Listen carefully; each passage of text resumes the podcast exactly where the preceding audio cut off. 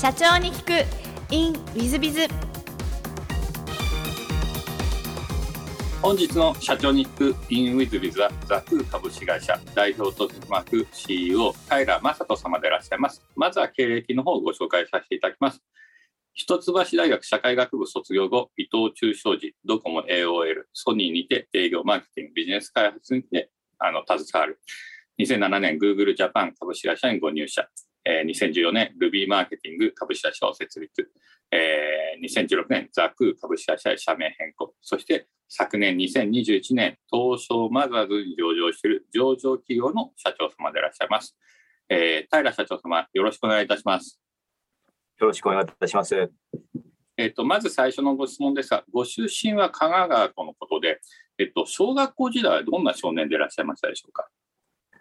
そうですね、神奈川県の横浜出身なんですけども、横浜は広いので、ほぼほぼあ鎌倉市との境のようなところでですね、あの鎌倉って三方がこう山で囲まれてるところの、まあ、山側ですね。のなので非常にま都会ではないというか、田舎でもないですけど、そんな都会でもないところで生まれ育ちました。で、まあ、年代的に団塊ジュニアの世代の私は、まあ、一クラスも多くて、まあ、ただ元気でしたね。毎日、なんか外で遊び回ってたし、まあ、やんちゃだったと思いますね。あの、野球もサッカーも好きだったし、運動もよくしてましたね。ガキ大将か何かでいらっしゃるいや、そういう感じじゃないです。本当に遊び回ってましたね。あの、外で遊んでるのがすごく大好きでしたけど、一方で家でなんかこう、レゴブロックでよく遊んでましたね、一人では。ゲームを買ってもらえなかったので、レゴブロックでこう、よく遊んでましたね。それがすごい好きでしたね。なるほど。中学時代は、えーと、どんな思い出がございますでしょうか？中学は、逗子海星という中高一貫の私立に行ったんですけども、私が中学校を再開した1期生でですね、で、当時、今もだと思うんですけど、あ徳間ジャパン、徳間書店ですね。の徳間社長が校長先生で、ちょうど、あの、逗子改正を買われたんだと思うんですけど、そこで教育改革みたいなの、学校の改革みたいなのを始めて、え1期生で入って、一番上がもう昔からあった高校1年生しか先輩がいなくて、で高校1年生と高校、中学校1年生って、まあ、あまりにもこういろんな意味で違いすぎて、めちゃくちゃこう、いい意味でも悪い意味でも可愛がられてですね、もっと端的に言うと、いわゆるこのビーバップハイスクール、ヤンキーな人たちがいっぱいいる中で、こう、純真無垢な、急になんかこう、勉強しない、私立で進学校になるぞみたいな、ほんと当時の偏差値は神奈川県で一番下だったらしいんですけど、そういうなんかこう、少年たちが混じるっていうあまりない経験をしてきたんじゃないかなと僕は思ってるんですけど、その中でずっと機械体操をやってました、僕は。6年間体操が好きで体操をやってましたね。じゃあ運動神経もよろしかったんですあんまり悪い方ではなかった気はしますね。まあ、すごく好きだ。まあ、身長はそんな僕は高くないので、でまあ、負けず嫌いなところも多分今、今ほどないですけど、当時もあったんで、まあ、身長低くてもあの目立てるというか、活躍できるスポーツな時に自然と体操になったんですよね。あ当時からあのバレエとバスケットだけ大嫌いでしたね。なんでこのスポーツは柔道みたいにあの身長別ってないんだろうってずっと思ってました。なるほど。高校時代は何か思い出ございますでしょうか？まあ、中学校上がる前ぐらいから本当に僕はその体操ばっかやってましたし、一方で、まあ、音楽が大好きで、で、ロッキンオンを中学校3年生ぐらいからずっと読み始めて、そこからもずっと洋楽、法洋、カワールド、ロックばっか弾いて、まあ、この2つがもう本当に運動することと音楽を聴くことっていうのが、僕のずっと趣味というか、もう今でも続いてるんですけど、まあ、ずっと軸になってやってましたね。勉強はなんか、なんだかんださせられてたので、学校で。で、ほとんど授業は聞いてなかったですけど、寝てましたけど、体操で疲れちゃったりしてて。でもなんか試験になったら、まあ、夜よくやってた気がしますね。勉強は、まあ、とりあえず落ちこぼれることはきちっとやってて、ってた感じですかね。この後、一橋大学にご進学されてるということは、頭はよろしかったんじゃないでしょういや、すごい頭悪かったと思いますね。自分でも、今でもそう思いますけど。あの、頭いいとか勉強はできなかった。いわゆる受験勉強できなくて、現役で受かんなかったんですよね。浪人で、先生も無理だって言われたんですよ。やめ、やめとけと。で、現役で受かった大学あったんですけど、なんか知らないですけど、一橋を見に行った時に、図書館がすごいかっこよかったんですよね、中入った時。あの、いわゆる、今で言えばハリー・ポッターみたいな感じですすごいなんかかっこいい大学だなと思って、で、ここに行きたいなと思って、スイッチ入って、そこから現役で、まあ、私立受かったんですけど、やっぱ浪人するっつって、浪人してから決めたら僕は何でも結婚詰めてやるので、もう1日16時間ずっと勉強して、えっと、6時間寝て、2時間風呂移動ご飯っていうふうに決めて、それをさ、落ちた日から合格通知もらう日までやりましたね。これは、あの、一日も怠けず、ずっと勉強しましたね。もともとこう、意志が強いお子さんでいらっしゃったんですか？いや、どうなんですかね。なんかこう、先生、なんか後からこれも聞いたんですけど、うちの親に先生はやめとけって言ったらしいんですけど、僕はなんかこの試験受けて、差がわかるじゃないですか。合格ラインまでの申しとか受けたら。で、なんとなく逆算して時間が足りないなと思ったんですよ。国立だったんで5教科やって、こんだけの知識、まあ言っても詰め込みの ものなので、受験勉強なんて。で、現役で受かるには圧倒的に時間足りないなって、極端な話、学校の授業とか受けなければ受かったのになとかって思ってたんですけど、それが邪魔だなって本当 心で思ったんですね。それで行かなきゃいけないしな、みたいな。なんで、時間があれば受かるんじゃないかなってこう逆算をしたときに思ったんですよね。なんで、そこがあったんで、まあ、1年だけやらせてくれっつって決めて、なんかそこ、そこはなんとなくぼやっと見えたっていうか。ただまあなんかその、排水の人感があったので、あれが一番、今までの人生の中であの浪人の1年間でやりきったっていうのが、僕にとってはなんかこう、大体時間かければできるんだな、みたいなのは、経験値としてもずっと持ってるかもしれないですね。なるほど。素晴らしいお話ですね。えっと、大学時代はどんなふうに過ごしたなと思いでございますでしょうか？で、なんか憧れでやっと入った、本当に苦労して入ったと思うんですけど、憧れのキャンパスライフみたいなのがやっぱ意外ってたんですけど、まあ、中高のその友達とかがやっぱな、すごい仲良くて、まあ、6年間ずっと一緒だったので、しかも2クラスしかなくて60人しかいなかったんで、すごいみんな仲いいんですよ。男ばっかだったんですけど、男子校で。で、なんかこう初めて6年間違う友達とこう触れた時に、なんかあんまり面白くないなと思っちゃったんですね。で、音楽好きだったんで、で、もうとにかくロックバンドやりたくて。で、一橋に行きたかったのも、あそさっき言った図書館もあるんですけど、当時あの、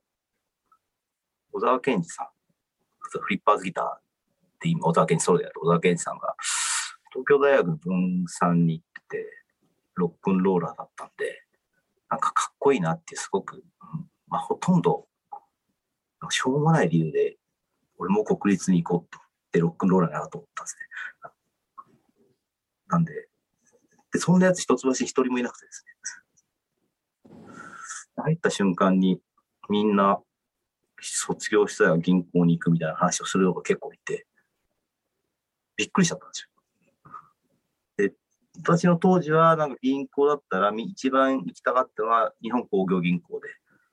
同じ一橋の先輩の三木谷さんが言ったとこですよね。で、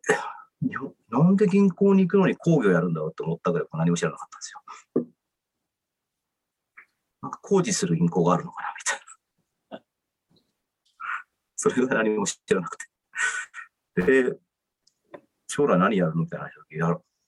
哲学者からロックンローラーになりたいんだよねみたいな話をしてって、なんか話が全然合わないですよ、みんなと。なので、自分が合ってないにもかかわらず、この大学つまんないなっていうふうに思ったっていうのがありましたね。で、そんな話で何にもしてなかったんですけど、なんか音楽、バンドに入ろうとしたら、バンドもなんか楽器ができないやつダメだよみたいな感じで、こう感じ悪かったんで、じゃあいいかと、ふらふらしてたら、なんか放送研究会っていうのがあって、音楽の趣味がなんか似てる人たちがいたんで、あ、この人たちと話し合うかもと思って、そこに行ってて、で、そこで何をやるかっていうと、なんかこう、ラジオドラマを作ったりとか、ラジオの DJ ですね。あの、クラブの DJ ラジオの DJ ですね。やる人がいたりとかっていうのがいて、僕はそんなのに全く興味なかったんですけど、なんか音楽の趣味があったんで、なんかそれでずっとそこに勉強もほとんどしないで、で東京女子大との、公式の東京女子大とのの一橋のインカレっていうんですかね、インカレの、まあ、部活だったんで、部室が東京女子大なんですよ。なので、実は一橋よりも東京女子大の方が行ってたんですよね。あのオフィシャルに男子が入れる部みたいな。なるほど。なんか楽しそうな思い出ですね。そうですね。全然勉強してなかったですね。なるほど。ありがとうございます。その後、新卒で伊藤忠商事にご入社ですか？そうです。新卒で伊藤忠商事入りましたね。ちょっとなんか伊藤忠商事、今までの話からすると、あれっていう感じはするんですが、なんか選んだ理由はございますでしょうか？まあ、厳密にはそこしか入れなかったっていうのが現実なんですけど、まあ、さっき言ったみたいにロックンローラーが哲学者になろうと思ってたんですけど、まあ楽器も弾けないし歌も下手だし、まあロックンローラーでダメだな、みたいな。で哲学者になろうかで大学残ろうかなと思って、ゼミとかで勉強し始めたんですけど、なんかあんまり面白くないなって 思ってるうちに就職活動をしなきゃいけなくなっちゃいまして、じゃあやるかって何にもやってなかったんですけど、就職活動するかって始めた時に、じゃな、まあ、みんながやってるように自己分析して、なんで働くってなんだろうとかこう考え始めて、時に、まあ、やっぱこう、エンタメに関わりたいなって思って、商社と、エンタメで関わって、もしくは海外で働きたいなっていう、なんかこう、すごい手段。で思いついて、商社とマスコミと広告代理店とレコード会社決めて受けたんですけど、まあ、大学時代何にもやってなくて、勉強もしてなくて、まあ、入れるわけないですよね。で、片っ端から落ちてですね、橋には棒にもかからないで、でも何年か伊藤忠商事だけ、まあ、伊藤商事、あの、スペシャル TV が、今でも株主なんですけど、スペシャル TV があるし、スペシャル TV 来てめちゃくちゃ行きたいなと思って。で、で、スペシャルにあるし、伊藤忠行きたいなと思って、先輩がなんか、お前面白いなって言って、卒業者先輩が。で、なんかこう、面接進めてくれて、他の商社も辛くしダメだったんですけど、途中だけ。で、まあ、たまたま入れたっていうのがですね、だから本当に運でしかないですね。あの、やっぱり頭もよろしいんだなというのを感じさせていただきますけども。そんなことないと思う、本当に。あの、伊藤忠商事はどんなお仕事をなさっで、まあ、伊藤忠商事いろんなね、仕事、部署があって、で、志望を書くんですけど、まあ、僕はあの宇宙情報っていうところにはスペシャル士官部署だったので、宇宙情報部門みたいな。で、で放送事業やりたいですみたいな。書いたんですけど、まあ、配属された4月1日は、まあ、鉄鋼部門だったんですね。自動車メーカー向けに鉄の、まあ、エンジンの部品とかになる鉄の販売をワイワイしてる、まあ、部署だったんですけど、しかも国内で。で、なんだこれっていうふうに、まあ、配属ということで、鉄鋼ってなんだと思って、初めの本当によくわからなかったです。でそこで、まあでも、ね、なんだろうなと思ったんですけど、とりあえず頑張ってみるかって、や、入って一生懸命やったんですけど、あの、入ってから気づいたけど、伊藤忠商事の同期とかと話してたら、まあ、一橋の時と同じですよね。なんかこう結構ショックみんななんか社長になりたいって言ってるんですよ。でも、一つ、え、伊藤忠って社長さん一人しかいないよなと思ったら、まあ、どうやら大量のグループ会社があって、まあ、そこで早く経営を勉強したいみたいなことを今から考えると言ってたと思うんですけど、あの当時言葉じゃなかったですけど、まあ、意識が高い人がいっぱい周りにいたわけですね。で僕は一方で、なんかスペシャルで音楽番組作りたいとかって思ってて入ったんで、しかもそれが全然違う部署に行って。でそういうビジネスセンス、ビジネスの能力を高めたいって人たちにドンとこう放り込まれて、まあ大変でしたね。何もできなくて、勉強もしてないし、英語もできないし。で、周りはなんか、とにかくビジネス能力の高い人たちがたくさんいるわけです、先輩たちも含めて。まあ、かつ体力もあるし、お酒も飲むし、僕下戸なんですよ。お酒飲めないんですよ。なんて本当大変でした。3年間ぐらいずっと国内で営業やってましたけど、まあ、失敗ばっかするし、大丈夫かなって自分でも周りでも思ってて、同期で120人ぐらいいたんですけど、英語のスピーキングの試験に受からないと、その、昇進できないんですよ。それが条件になってて。で残り3名に残ってですね、僕ね。英語ができなさすぎて。で、庭さんが社長になった時に、新卒はみんな4ヶ月間アメリカでホームステイして文化と語学を学びなさいみたいなのが始まって、それが僕が3年目の時だったんですけど、タイラーは英語できないから新卒に戻って行ってこいと言われて、混ぜて行かせてもらって、で、あ、やっと海外行けると。バージニア州ってほとんどワシントン DC に近いとこなんですけど、で、大学にのなんかこう、イングリッシュランゲージセンターとか、留学生ばっかこう、英語を勉強する、入学するたするために英語を勉強するところに毎日通って、うんもう18歳とかの外国人たちと一緒と、アラブ人とかアジア人とか、スパニッシュの人たちと、この三単元の S とか一緒に勉強するんですよ。でこれは絶対英語喋るようにならないな、みたいな思ったんで。で、なんか学校中に張り紙して、なんか僕と1時間話してくれたら、あの時給10ドルぐらいあげるよみたいな張り紙をしたら、大量にこう来たんですよ。で、そこからいろんな人と話し、まあ、だからほとんど僕もそこで学校の授業を受けないで、とにかく空いてる時間、学校でみんなと10ドル払って話しまくるみたいな。で、仲良くなることができて、そこからこう、音楽が僕も好きなので、まあ、夜になったらなんかこう、カラオケが流行ったんですよね、アメリカで。で、カラオケ行って、日本の曲とか歌うとみんな喜んでくれて、ラルカンシエルとか歌ってましたね。そしたらなんか喜んでくれて。で、そんなことしてて英語がなんかこう喋るんだって。すごい楽しい4ヶ月間を、給料を払わないで、払 う給料もらっていながらですね、英語を一生懸命勉強しながら戻ったら、試験に落ちたっていう。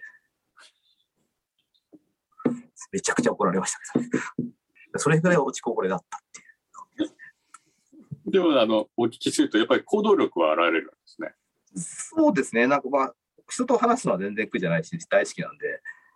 で、未だに、そこの時に知り合った友達がまあ日本に来てて、ズームもなんかもう家族ぐるみで仲いいですけど、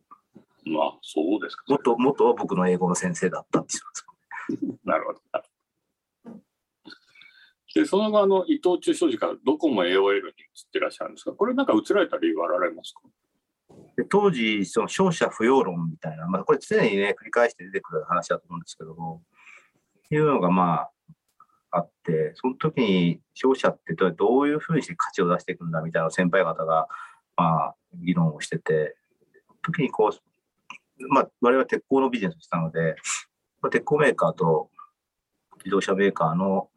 もう、ジャストンタイム、ジャストインタイムでデリバリーするために、こう、サプライチェーンをきちっとインターネットを通じて構築しようみたいなことを先輩がやってて、で、それを僕も少し手伝ってやっていくときに、インターネットってなんかこう、民主的で、なんか世の中を変えてしまう、まあ言葉を選ばれるとなんか世の中を変革してしまう。すごい力があるんじゃないかってこう魅力を感じて、で、当時そのゴンさんがですね、あの、まあ、鉄鋼メーカー、部品メーカーの集約してコストダウンしたっていう有名な、あると思うんですけど、まあ、その中に、まあ、我々のビジネスも、まあ、当然のことがインパクトがあって、鉄鋼メーカーを集約する、購買メーカーを集約するってことは、したがって商社も集約されていくっていう中で、じゃどうやって付加価値を出すかっていう流れもあったんですけど、まあ、その時になんかこう、インターネットで受発注をしていくっていうのが、ユーザー、エンドユーザーとメーカーをダイレクトでつなぐんだなっていうのが、すごくいいな、いい世界だなって思ったんですよね。自分が欲しいものをなんか直接メーカーに発注できちゃうんだって。で、すぐにインターネットのビジネスやりたいなって思って、アマゾンと楽天とヤフーと AOL にレジュメを送ったんですよ。で、最初の3つは、まあ、もちろん何の経験もない人間を、まあ、ね、取るわけもなく、面接にも呼ばれず、AOL だけなんか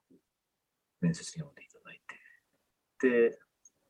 当時、ドコモと三井物産と日経新聞のと AOL の上位弁なんですよね。で、入社したら、上司は三井物産から来た女性の方だったんですよ。で、そこで初めてインターネットのビジネスを、まあ、やるようになったってわけですね。伊藤忠商事の方からこう、引き止めにあったりとかなかったまあ、そのアメリカにね、語学研修まで行かしてもらって辞めるっていうのは非常に後ろめたい気持ちはもちろん当然あったんですけど、なんかこのインターネットっていうものに対するワクワク感がとこう止められなかったですね、僕自身。なんか AOL での思い出とかございますか ?AOL 入った時はいまだにその時の仲間と仲いいし、いろんなところで活躍してる人がいるので、まあ、感謝しかないですけど、正直、その、道中にいた時っていうのは、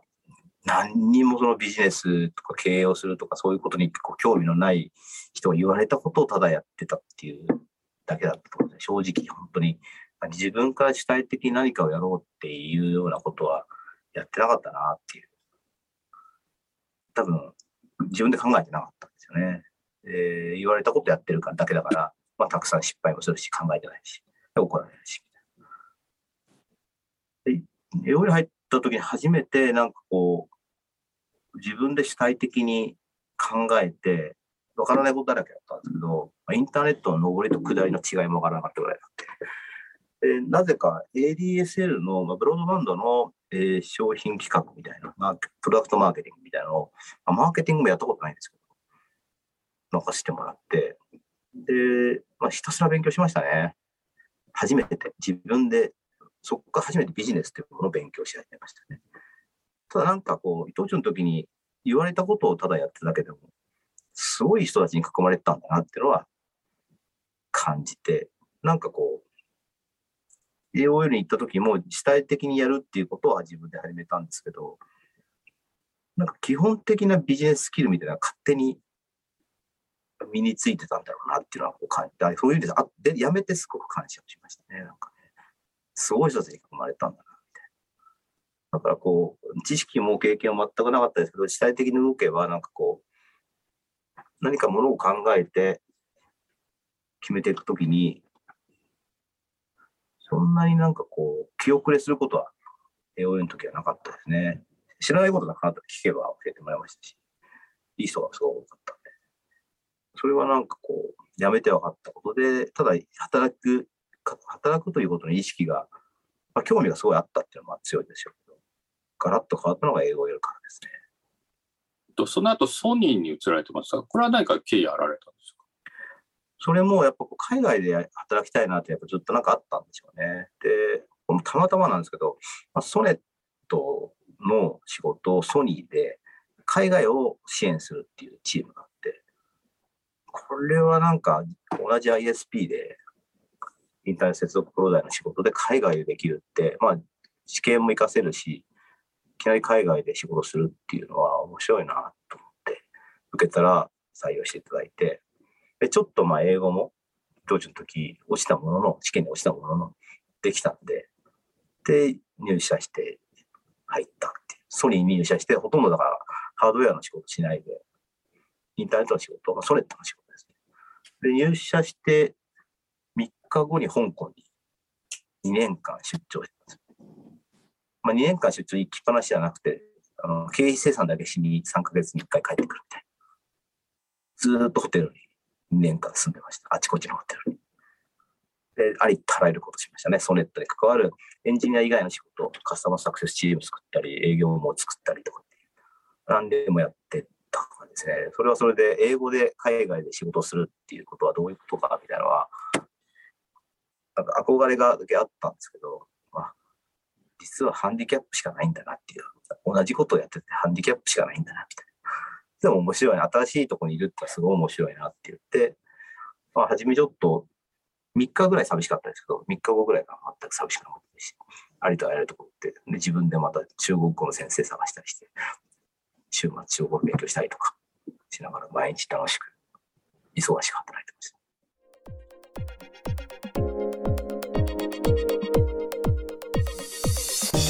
3分コンサルティング w i z b i が社長の悩みを解決本日の3分コンサルティングが G 社様でいらっしゃいます。弊社は全国のエステサロンを経営している会社です。現在までの評価軸は売上のみを基準にしておりマネージャー職への昇格も売上成績の高い順にしています。先日マネージャー以上のメンバー複数名から人材育成の評価軸がないのはおかしいとクレームがありました。本来インセンティブを改ざんさせてなくても、え人材育成に熱心に取り組む状況が理想でしたので、えこれまで売上のみを評価対象としてきました。今後マネージャー職以上にインセンティブをつける場合育てた部下の売上の何パーセントといった評価値だけではなくソフト面の育成オペレーション等目に見えない見えてこない部分も評価したいと考えています。新人スタッフとはいえ実力の優劣もありますし教え方にも差があります。不公平感のないような人材育成の評価軸を作る場合どのような点に注意して加点していけばよいのかご教授いただけますでしょうか？どうぞよろしくお願いいたします。えーとまあ、人事評価制度は大変難しいので、えーともしよろしければ一度無料で計算相談がありますので何なりとおっしゃっていただければと思うんですが、えー私ども会社ウィズビズでは実言うと能力給という基本給といわゆる表、えー業績給という給与とあと賞与とプラス、えー事業化給という事業を作った場合に支払われる給与というの4つ軸を持っています、えー業績給は名前の通り、えー達成率プラス、えー周りの人たちに感謝されているかどうかみたいなのを軸に業績給を出す毎月出すことにしております。でこの時にですね、えっと、重要なことが一つありましてチームの達成率と個人の達成率を評価するようにしてます。マネージャークラスになるとチームの達成率がが2倍になる感じになります、えーそんな感じでですね評価をさせるようにしてます。そのことによってやっぱり部下を育てないと、まあ、ある意味、えーチームは達成しないので、えーそれも育成というテーマにはなるとこういうふうに考えてそういうことをしています。で一方で能力給という月額の基礎給料の部分は月額26万とか30万とかいう、部分は、えーなえー、と6項目か7項目ぐらいありましてそこのいわゆるテーブルがあってそこに、えーことができるようになったかどうか。で、えー半年に1回評価をしていって給与が上がったり下がったりするようにしております。その中には、えーいわゆるマネジメント力的なこともあったり、えーまたはあ戦略立案みたいな部分があったりまたはコミュニケーションみたいな部分があったりして、えーそれもその評価軸の中に人を指導できるようになってるなってないみたいな部分が出てくるようにわざとしております。ですから基本給の能力給の方側がえーきちんとしたその人材の、まあ、育成力なんかも含めた能力給で業績給の方は売上に、えーもしくは達成率に合わせたものというふうにして二軸で給与が決まってくるような形にわざとしております。えーそういう意味でいきますとそういう、えー能力給的な部分をご導入されたらいいのではないかなと思います。でちなみに公平感のある人事評価制度って非常に難しいです。はっきりと私なんかはですね、えー、部下と給与が一緒になった時がありました。でそれは文句言ってもしょうがないので運が悪かっただけなのであの一生懸命そんなことは無視して働きました。そうしましたら、えー、部下と給料が一緒だったのになぜか私は飛び級ですね。2階級特進で役員になったことがあります。ですのでですね、えー、はっきりと給与っていうのは運があります。会社の業績悪かったらどんなに成績良くても給料上がりません。逆に言えば成績ちょろっとしかそのいい成績出してないけども会社の業績良かったら結構給料上がっちゃったりする時あるわけですね。そういうもんですので、えーと、その評価制度についてあの不満とかが出るのは当たり前だとまずは思っていただくことも重要だとは思います、えー、ですしはっきりと運はあるというふうに宣言してもいいんじゃないかなと私自身は思います。えー、時折その評価制度に、えー、まあ、文句をつけてくる社員というのはおりますが、えー、それはそれですし、え公平な制度っていうのは簡単ではないですし、まあ、ある程度公平にはなったとしてもある程度でしかないと思っていただいて、えその人事評価制度を作られるのがいいんじゃないかなと思います。まあ、この辺大変難しいお話でお話し始めるとご相談のと3時間5時間さらっと言ってしまいますのでもしよろしければ無料で経営相談乗りますので何なりとおっしゃっていただければと思います、えー、本日の3分コンサルティングはここまで。また来週。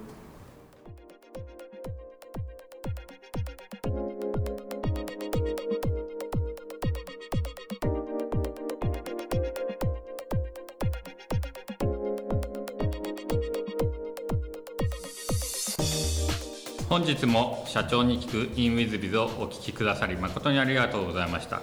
えー、この番組は2017年1月から毎週配信を続けております。これまでにたくさんの成功社長成功経営者のインタビューをお届けしてまいりました。その内容は全てテキスト化いたしまして私ども WizBiz が運営するウェブサイト経営ノートでも閲覧いただけるようにしております。音声だけでなく文字で読み返すことで新たな発見や気づきがあり皆様の会社経営に役立つヒントがきっと見つかるのではないかと思いまして、えー、サイトの方にもさせていただいてます。ぜひネット検索で経営ノートスペース社長インタビューと入力いただき経営ノートのサイトをご覧になっていただければというふうに思っております。本日の社長に行く e メールではここまで。また来週。